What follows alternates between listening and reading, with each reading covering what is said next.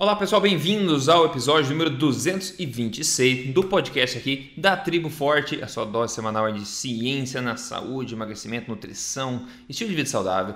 Hoje a gente vai falar sobre corrupção médica existe, mas existe, você vai ver um exemplo muito recente disso, para você entender um pouco mais o que acontece nos bastidores. Vamos falar também um pouco de Covid e a questão de, de fragilidade. Quem está com maior risco para isso? Né? Mais informação vai sendo sobre isso. Tem um estudo bem novo publicado agora, bastante interessante. Eu quero colocar vocês a par, nós vamos discutir isso aí. Eu acho que vai ser bacana você ficar aí informado, como sempre, aqui acompanhando o podcast da Tribo Forte. Doutor Souto, tudo bem por aí? Como é que tá?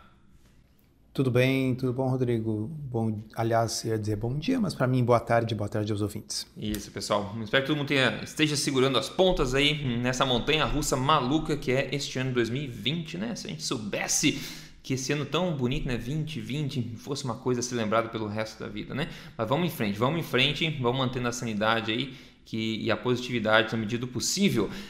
Começando, infelizmente, a falar sobre corrupção, que não é uma coisa que ajuda o pessoal a se manter positivo, mas enfim, quando a gente entende como o mundo funciona, a gente acaba, enfim, evitando o que não precisa e se aproximando de coisas que podem nos ajudar ao invés, né?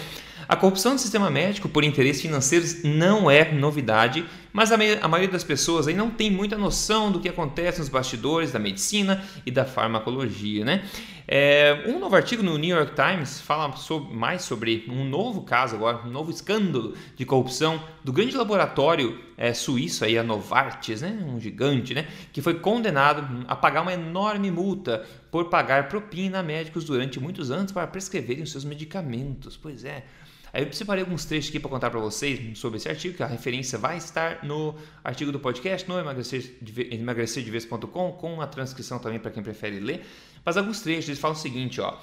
Eles falam que honorários de six figures, que a gente fala em inglês, né, ou seja, mais de 100 mil né, é, dólares, né, foram pagos para pela Novartis, né, pagos a vários médicos, né, que escreveram milhares de prescrições aí de, dos remédios da Novartis para é, doença cardiovascular e também para diabetes.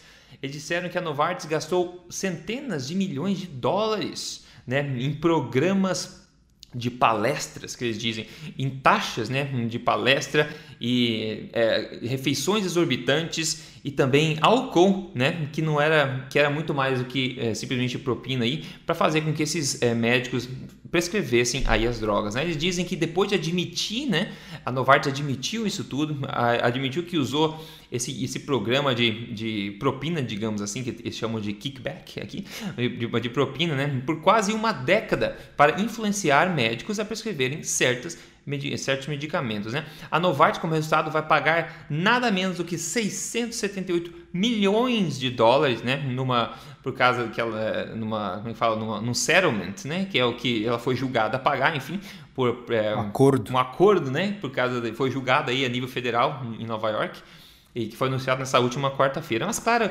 essas é, empresas aí têm o, o, bolso muito fundo, né? Então, eu acho que vai doer, mas não sei quanto vai doer essa multa aí, né? Vai doer muito mais as pessoas que receberam medicamentos sem precisar. Mas, enfim, continuando, eles falam que. Aqui eles falam o que mais? Ah, eles, é, então, mesma coisa com pagaram dinheiro, né? É, refeições, álcool, hotéis, viagens e entretenimento também como parte desses falsos programas de palestras que rodaram no mundo aí desde 2002 até 2011, olha o tempo, né? Aí médicos, né, que digamos nessa, digamos não, eles dizem aqui nessas, nesses programas de palestra que muitos médicos não precisavam nem dar palestra, nem preparar a apresentação, segundo eles estão dizendo aqui, e mesmo assim eles recebiam honorários gigantescos, gigantescos. E tem gente que diz que nessas, nesses programas, né, nessas convenções, nem se falava muito em medicina. Olha só, diz que um médico que escreveu mais de 8 mil prescrições é, de umas drogas da Novartis recebeu 320 mil dólares em honorários né? E tem outro também que prescreveu 9 mil prescrições, aí recebeu 220 mil dólares, e um terceiro que prescreveu 3.600 prescrições e ganhou aí é, mais de 200 mil dólares. Isso não é novidade, a Novartis não é a única empresa, né, único laboratório que já passou por isso. Isso é uma verdade, eu acho que acontece o tempo inteiro e nada melhor, né? Ninguém mais, eu acho que pode falar disso não não você especificamente, doutor Souto, mas por você ser da área médica, talvez você tenha uma impressão melhor de que de como isso acontece, se é uma coisa que você já viu acontecer, eu tenho impressão que acontece, seja no Brasil, seja fora, porque eu já vi vários reportes que essa corrupção meio que intermeia aí, é, meio que a nível global, essa questão da, das prescrições, laboratórios e médicos. Né? Pois é, Rodrigo. Ah, assim, em outras áreas da vida normal, o tipo de conflito de interesses que se vê na medicina não é aceito, seria inaceitável e seria basicamente uh, dito pelo nome que tem mesmo, que é corrupção. Né? Então, uh, isso que está acontecendo com a Novartis, a Novartis é a mais recente escândalo, mas antes da Novartis, um escândalo que rolou faz o quê? Um, um ou dois anos atrás, foi o da farmacêutica Insys, escreve I-N-S-I YS, INSYS, que estava uh, envolvido naquele grande escândalo dos opioides nos Estados Unidos. Houve uma grande crise de uma quantidade sem precedentes de pessoas viciadas não nos opioides de rua, como a heroína e tal, mas em opioides produzidos pela indústria farmacêutica. E, e se descobriu né, que essa in, indústria sabia que isso estava acontecendo e estava fazendo esses pagamentos por fora para médicos que prescrevessem mais do seu produto para pessoas que tinham dores menores e eles é, é uma vez que você começa a prescrever um opioide, a pessoa uhum. fica viciada e ela daí ela passa a precisar cada vez mais. Né? Então ali havia um nível de sacanagem ainda maior, porque era basicamente a indústria atuando como um traficante de drogas da esquina. Né? E então é, deem uma olhada depois inciso, vocês vão encontrar reportagens em português também, foi um, foi um grande escândalo.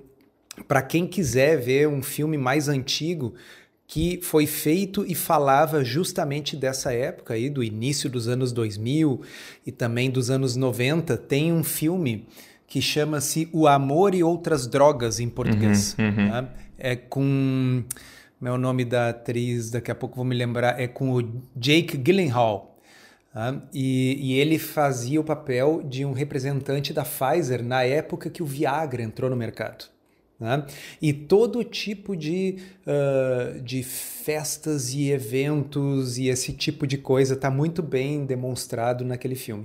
Uh, depois desses escândalos todos que houveram aqui nos anos 90 e anos 2000, uh, alguma coisa melhorou em, termo da, em termos da legislação. Primeiramente nos Estados Unidos, o FDA arro arrochou muito essa legislação e no Brasil uh, também. Então, hoje a Anvisa e o FDA já não permitem determinadas coisas, uh, porque antes, uh, realmente, assim, eu vou contar para vocês um episódio que aconteceu no início dos anos 2000. Tá? Te, teve uma indústria farmacêutica que pagou para vários médicos, eu era um deles, tá? para ir até um, um resort na Bahia, né? com tudo pago, né? alegadamente para fazer um, uma atualização científica numa medicação que se usa em câncer de próstata. Né? Foi uma palestra que deve ter durado, durado uns 45 minutos. E o resto era o quê? Era para aproveitar o resort, a comida grátis, a piscina, etc. Uhum. E, e, então. Uh, esse tipo de coisa, obviamente, não deveria uh, ser permitida. Né? Assim, eu ao mesmo tempo que estou aqui confessando que fui convidado para um negócio desses, né? mas também digo para vocês que faz alguns anos que eu nem recebo mais representante de laboratório no meu consultório, proibi. Né? À medida que eu fui me dando conta que, assim, uh, por mais que a gente não perceba, até mesmo aquela canetinha do laboratório que você recebe de presente é um pequeno ato de corrupção. Né? Aquilo não estaria sendo dado se aquilo não tivesse algum efeito. Nem que seja aquele efeito da reciprocidade, que é muito bem estudado no marketing, que o grande exemplo que eles dão é, por exemplo, o Hare Krishna, que entrega para você A um livrinho na, na, rua, né? Uhum. E aí você diz, não, não, não quero, obrigado. Ele insiste, não, por favor, é presente, é presente. Aí quando você aceita, ele diz assim, e nós estamos aceitando doações para o nosso templo. Né? E aí ele sabe que algumas pessoas vão pegar o livro e levar, mas que as pessoas que receberam um presente elas sentem uma necessidade de reciprocidade. E isso uh, aparece até mesmo no mundo animal. Se vê que os primatas, né, vão dizer, eu tiro o piolho da sua cabeça e você tira o piolho da minha. Né? Então, tá ali o representante dando uma canetinha e ele sabe que tem uma chance maior de você prescrever. E quando essa canetinha começa a virar six figures, né? começa a virar 100 mil, 500 mil dólares uh, por ano. Então, no, no resto do, da sociedade civil, esse tipo de coisa não é aceita. Né? Você vê, por exemplo, que o, o juiz de direito ele não pode ser advogado. Né? Porque ele não pode receber, por exemplo, o dinheiro de uma das partes da acusação ou da defesa. Seria um absurdo, né? porque ele tem que ser imparcial para julgar.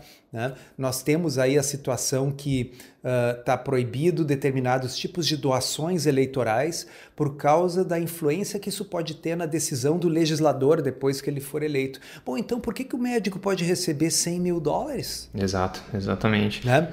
E, então, existe nos Estados Unidos um, um, um sistema agora em que as doações elas, uh, qualquer, se não me engano, acima de 10 dólares, tem que ser declarada e aparece num banco de dados nacional que pode ser acessado por qualquer pessoa.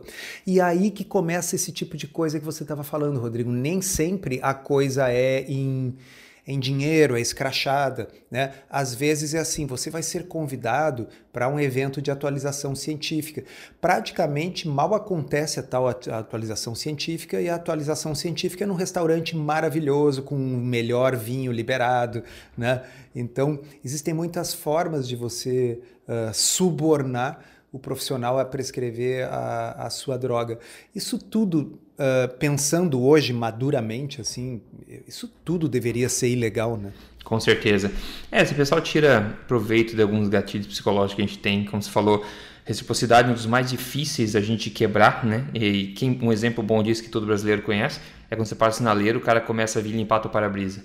Né? O cara vem, limpa o para-brisa, passa o, o, o, sabão, limpa tudo. Você sente aquela, aquela força interior para querer dar uma moedinha para ele. Só que você faz o que? Você está reforçando o comportamento. Então, é, todo mundo que não deu moedinha sabe como é que é. Você sente aquela vontade de pagar pelo favor que foi dado. E esse pessoal da farmacêutica, esse pessoal aqui do Hare Krishna, esse pessoal que está fazendo isso na rua, sabem que é difícil você não dar a moedinha. Muita gente pode ficar nervosa, mas ela dá a moedinha. Ah, vai se catar, tá aqui cinco reais, vai entendeu? Você acaba é, sucumbindo a esse gatilho emocional que nós temos, né? Então tem gente que usa de má fé. E Rodrigo, uh, infelizmente você começou na abertura aí comentando, né? Vamos ver se, se essa multa deste tamanho aí vai pesar bastante no bolso. Eh, Rodrigo, ela vai pesar, mas eu garanto que a corrupção da indústria farmacêutica vale a pena e já considera a multa como custo é, operacional. É, efeito colateral, exatamente, correto. Ah, é. e, e, quem quiser ver isso demonstrado em números, existe um livro, esse livro tá, uh, já está fora de, de impressão, né? mas vocês encontram em sebos. Então, por exemplo, tem o Estante Virtual, que é aquele site que reúne sebos para livros usados no Brasil todo, chama-se A Verdade sobre os Laboratórios Farmacêuticos. A autora é a Marcia Angel. Eu acho que eu já citei esse livro em algum episódio antigo do podcast. Uh, ele é um livro de 2007, mas ele está super atual nesse assunto, porque essa essas barbaridades da indústria farmacêutica continuam acontecendo, talvez tenham até aumentado em alguns casos. Uh, e lá ela faz contas, ela faz números, ela demonstra como uh, é o caso onde o crime compensa. Né? E a Marcia Angel é interessante porque ela não é uma maluca uh, de teoria de conspiração. A Marcia Angel, por 20 ou 18 anos, foi a editora-chefe do New England Journal of Medicine. Uhum, uhum, né? É. Então, assim, ela era uma pessoa, ela foi se desgostando com a corrupção da indústria na, nos artigos científicos, nos ensaios clínicos randomizados, e ela acabou saindo dessa posição de editora-chefe, escreveu esse livro que todo mundo devia ler, mas especialmente todo médico deveria ler. Ele, repito, não é um livro de teoria de conspiração, ela não é uma maluca, ela foi editora-chefe do periódico científico, do periódico médico simplesmente mais importante do mundo por quase duas décadas. Pois é. E outra, não ataque o mensageiro, ataque a mensagem, né? Que ela com certeza tem que avaliar o conteúdo e ver se tem fundamento ou não em qualquer coisa. É, bom, pessoal, essa foi então a parte de corrupção na medicina. Isso acontece sim, acontece sim. E tem outras coisas que eu podia falar sobre esse assunto, mas vamos deixar para próximos podcasts aí. Infelizmente, a, a indústria farmacêutica, a indústria da medicina, a indústria dos hospitais é o que é, é uma indústria. E assim como qualquer indústria, qualquer negócio, tem que ter um número de vendas, no caso, né? prescrições, um número de, de procedimentos, etc., com qualquer negócio. E às vezes a ética acaba sendo aí, recebendo golpes né, que não deveria receber. Enfim, novo estudo aqui, recém-publicado no The Lancet, sobre o fator que tá, parece ser o mais preditor de mortes com, é, por Covid-19, né? E esse foi um estudo bacana. Eles pegaram é, informação de pacientes de 10 hospitais no Reino Unido e um hospital na Itália. Então, no total, foram 1.564 pacientes com registros hospitalares completos que foram analisados. Então, eles fizeram o seguinte: eles categorizaram essas pessoas no que eles chamam de níveis de fragilidade, tá? Então, tem um guia lá no, apêndice de estudo onde eles mostram o que, que exatamente significa isso. Então, digamos, é uma nota de 1 a 9 os níveis 1 a 2 são considerados pessoas fit, né? pessoas que são, mas não têm doença existente nenhuma e são pessoas ativas. Esse é o nível 1 e 2. Depois tem o nível 3 e 4, tá? O nível 3, por exemplo, são pessoas com doenças controladas e que não fazem atividade física a não ser andar do lado para durante o dia. O nível 4 são pessoas com sintomas que dificultam um pouco a atividade, a mobilidade. O nível 5 e 6 são pessoas com sinais de fragilidade mais, uh, com mais fragilidade, né? mas ainda com uma independência. Então, nível 5, por exemplo, são pessoas que têm dificuldade para andar na rua, fazer compras, etc., mas conseguem fazer ainda com, é, por si só. Depois tem é, o nível 6, que são pessoas que precisam de ajuda para todas as atividades fora de casa e ajuda dentro de casa também. Nível 7 e 9 é fragilidade severa ou muito severa. O nível 7, para vocês terem uma ideia, são pessoas que precisam de ajuda constante. Né? Nível 8 são pessoas de cama e nível 9 são pessoas com expectativa de vida menor de 6 meses. Então essa é uma escala bacana para né, categorizar as pessoas e no nível de fragilidade que eles falaram. Então eles fizeram o seguinte, pegaram essas pessoas, todos esses pacientes né, que foram admitidos no hospital, 1.500 e pouco, e daí separaram em termos de dessa categoria de fragilidade. Bom, comparando né, o risco, o aumento de risco de morte por Covid-19, comparando com o primeiro nível e o segundo nível, né, que são as pessoas fit, então o nível 1 e 2, usando como base esse, as pessoas que têm o nível 3 e 4 tinham 22% de risco aumentado de morte por Covid-19. As pessoas nível 5 e 6 tinham 62% de aumento no risco de morte e daí as pessoas com nível 7 e 9, né, 212% de aumento no risco aí de morte por Covid-19. As conclusões do estudo foi o seguinte: num grande estudo populacional, uma, não, uma grande população de pacientes né, admitidos no hospital com Covid-19, né, eles, ah, aqui, ah, os, os desfechos, né, a forma de predizer o desfecho foi melhor feita com esse nível de fragilidade do que com em termos de, de idade ou comorbidade, que é uma coisa que a mídia tem falado muito, né? Que idade comorbidade são coisas que predizem bastante, mas aparentemente, segundo esse estudo, esse nível de fragilidade prediziu, né? Foi uma maneira mais precisa de predizer aí os riscos de morte por Covid-19. Diz que nossos resultados suportam a utilização dessa categorização para informar decisões sobre adultos, né, pacientes admitidos no hospital com Covid-19. Então veja pessoal, nível 1 e 2, tá? Eles usaram como base. O nível 3 e 4, que tem 22% de aumento de risco, são pessoas ou 4 que eu falei são pessoas que com sintomas que dificultam a atividade. Então, pessoas já estão um pouquinho assim, né, com, com dificuldade.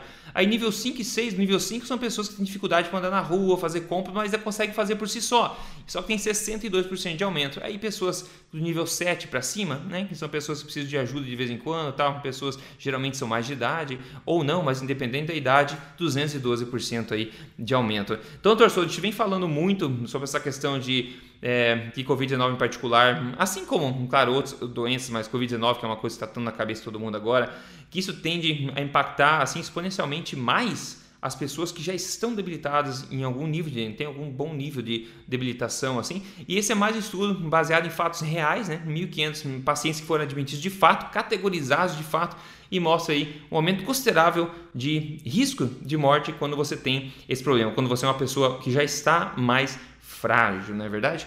E eu acho que você tem uma informação para adicionar também aqui como, que eu acho que vai se encaixar bem nesse, nesse aspecto todo, nesse contexto inteiro, né? Uhum, exatamente. Lembra que alguns episódios atrás a gente tinha conversado, eu me lembro de eu dizer assim, Rodrigo, eu acho inclusive que a idade talvez não seja um fator tão significativo, mas que ela é o que? Uma variável que anda junto com as comorbidades muitas vezes. Né? Então, quando você pega um indivíduo de 70 anos, ele tem uma chance maior de ser diabético, ele tem uma chance maior de ser obeso, ele tem uma chance maior de ter doenças cardíacas uh, pela idade. Mas eu, eu, eu me questionava até que ponto a idade em si, a idade isoladamente, é um fator de risco. E eu me questiono cada vez mais quando eu ouço dados que nem esse aí que você colocou. E aí eu vi um outro dado muito interessante que foi publicado pelo CDC, o Centro para Controle de Doenças. Dos Estados Unidos. E aí o CDC colocou o seguinte, que as hospitalizações eram seis vezes maiores e as mortes eram 12 vezes maiores para pacientes com Covid-19 uh, que tivessem condições tais como doença cardiovascular, diabetes e doença pulmonar. E aí o Dr. Dariush Mozafarian, que é um epidemiologista, que ele fala umas coisas interessantes, eu só não sei por que ele não gosta muito de carne vermelha. É, é. Exato. Mas uh, ele fez uns cálculos a partir desses dados publicados nesse relatório, e olha que interessante. Uma pessoa de 35 anos de idade, mas que tenha diabetes ou hipertensão, ou doença cardiovascular ou obesidade, tá? tem um risco similar de hospitalização do que uma pessoa de 75 anos de idade que não tenha nenhuma dessas coisas. É. Tá? Então, aí. Nitidamente, Isso é importante, hein? Né? Nitidamente não é a idade que é o principal fator de risco, é que a maioria das pessoas que têm essas coisas que eu falei, a chance maior é disso acontecer aos 75 do que aos 35. Mas a gente pode forçar a situação para conseguir ter tudo isso aos 35, né? Começa pela boca. Então, e aí ele fez uma outra conta que é o seguinte: o risco de morte por Covid de uma pessoa de 35 anos, repito, com diabetes ou hipertensão ou doença cardiovascular ou obesidade, é equivalente ao risco de morte por Covid de uma pessoa de 65 anos que não tenha nenhuma dessas coisas.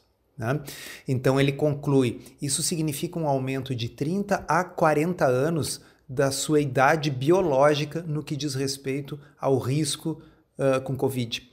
Uh, então é um negócio para a gente parar e pensar. Eu olhei esses números, fiquei chocado, li de novo, mas é isso aí. Quer dizer, você consegue, uh, por coisas que estão basicamente relacionadas a hábitos, transformar o risco de uma pessoa de 35 anos ao equivalente a uma pessoa de 75 anos para hospitalização e uma pessoa de 35 anos o equivalente a uma pessoa de 65 anos para risco de morte por Covid, só por hábitos. Incrível, né? Então a gente vem falando isso desde o começo, que o sistema imunológico nada mais é do que o reflexo de uma, uma saúde em ordem e tem mais agora, né? Mais informação corroborando justamente isso, a importância de você tentar ser o mais saudável que você pode, né? O mais ativo, o mais ter o maior bem-estar, a maior saúde que você pode ter. Esse investimento parece ser uma ótima atacada no caso do Covid-19 também está muito claro isso.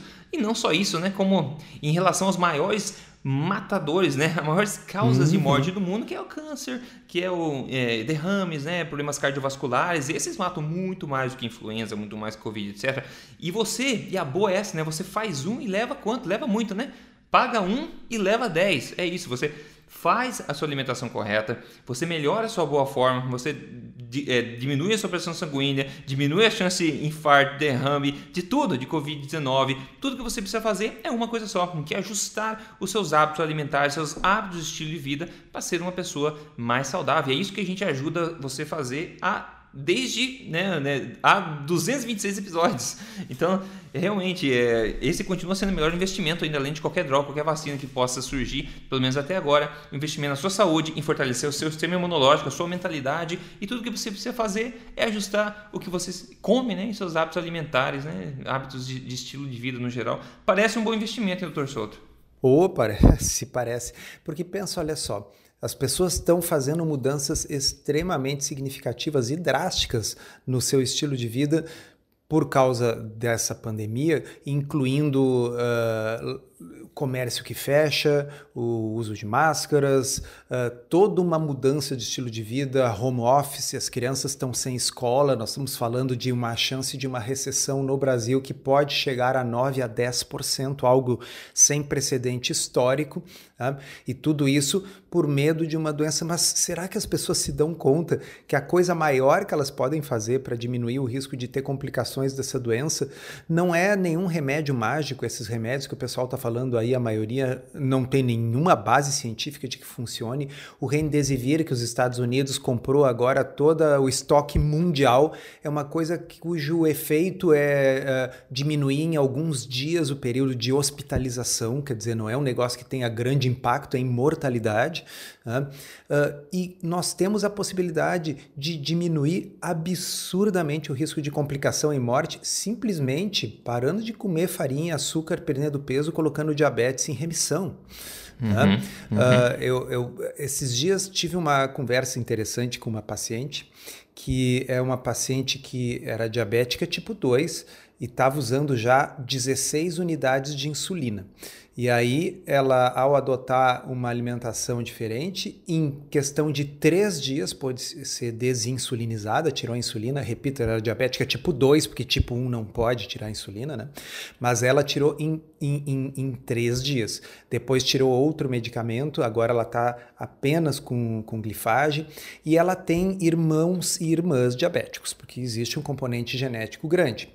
E ela estava me dizendo que os irmãos ficaram chocados, como que ela estava se privando dessa forma com, com os alimentos. Isso é ah, triste. Então, veja bem, ela provavelmente vai economizar em torno de uns 900 reais com medicação uh, todos os meses.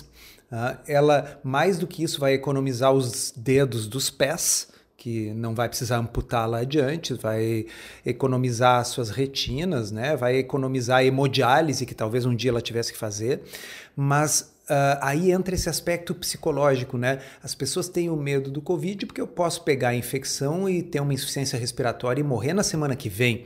Agora, esse troço de amputar dedo do pé, isso é para daqui a cinco anos, né?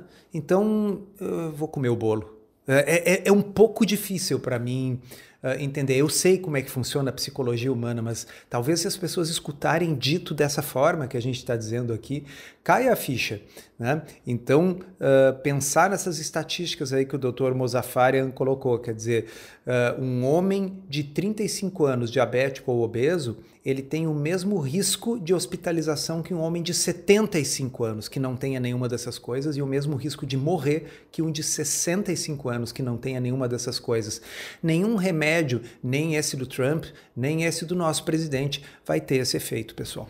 Exatamente, exatamente. Tanto que esse estudo novo que eu acabei de falar para vocês, as pessoas são categorizadas em níveis de fragilidade, onde a idade não foi considerada. Então, as pessoas que tinham nível 1 e 2, consideradas fit, ativas, sem doenças é, a, correntes, né? essas pessoas, independente da idade, foram consideradas como base de comparação. Então, se você tem 75 anos, 80 anos, uma pessoa ativa, sem doenças aí acontecendo, você tem grandes chances aí de passar pela doença como qualquer outra pessoa passaria sendo mais nova, por exemplo, né? Então o melhor investimento é esse, é isso. Pô, caramba, pessoal, que mais maior motivação a gente precisa. E pode comer steak, caramba, vai comer churrasco. caramba. Vamos lá. É, quem fez algo, algo parecido agora foi o Anthony Rodrigues. Ele falou: ó, hoje tenho 21 anos e peso 75 quilos, mas não foi sempre. Ele perdeu 45 quilos. Ele falou 45 quilos com alimentação forte de intermitente, tudo como estilo de vida.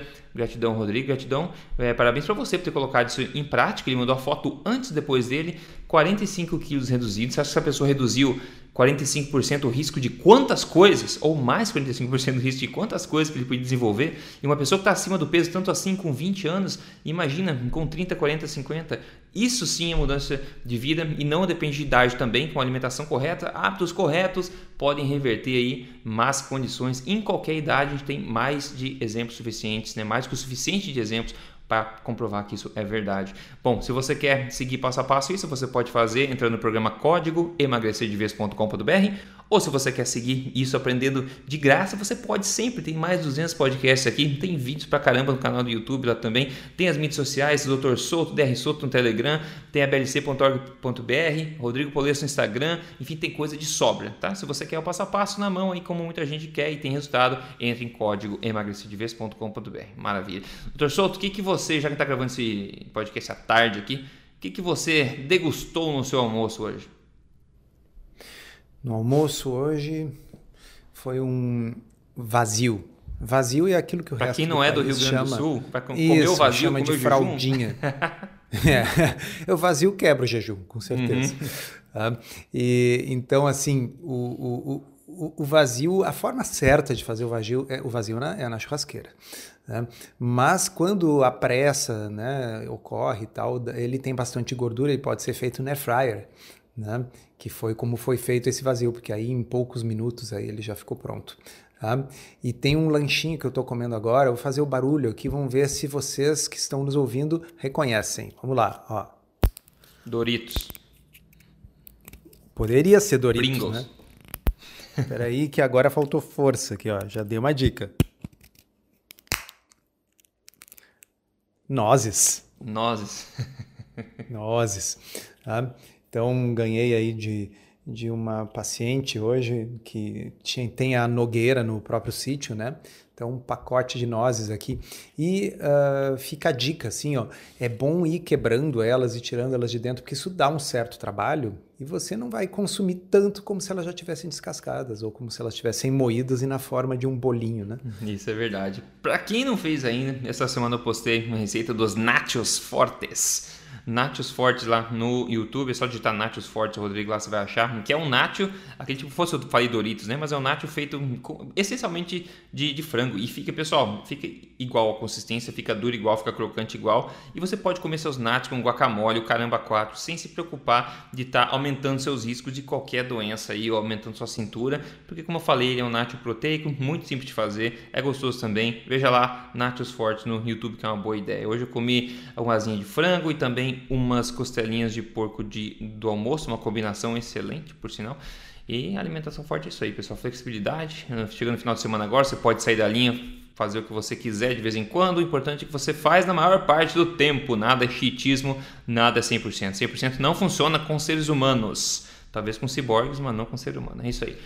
Doutor Souto, é isso então. Obrigado pela conversa de hoje. É, a gente fala na, na semana que vem. Um abraço para todo mundo e obrigado pela, pela audiência. Obrigado, até a próxima.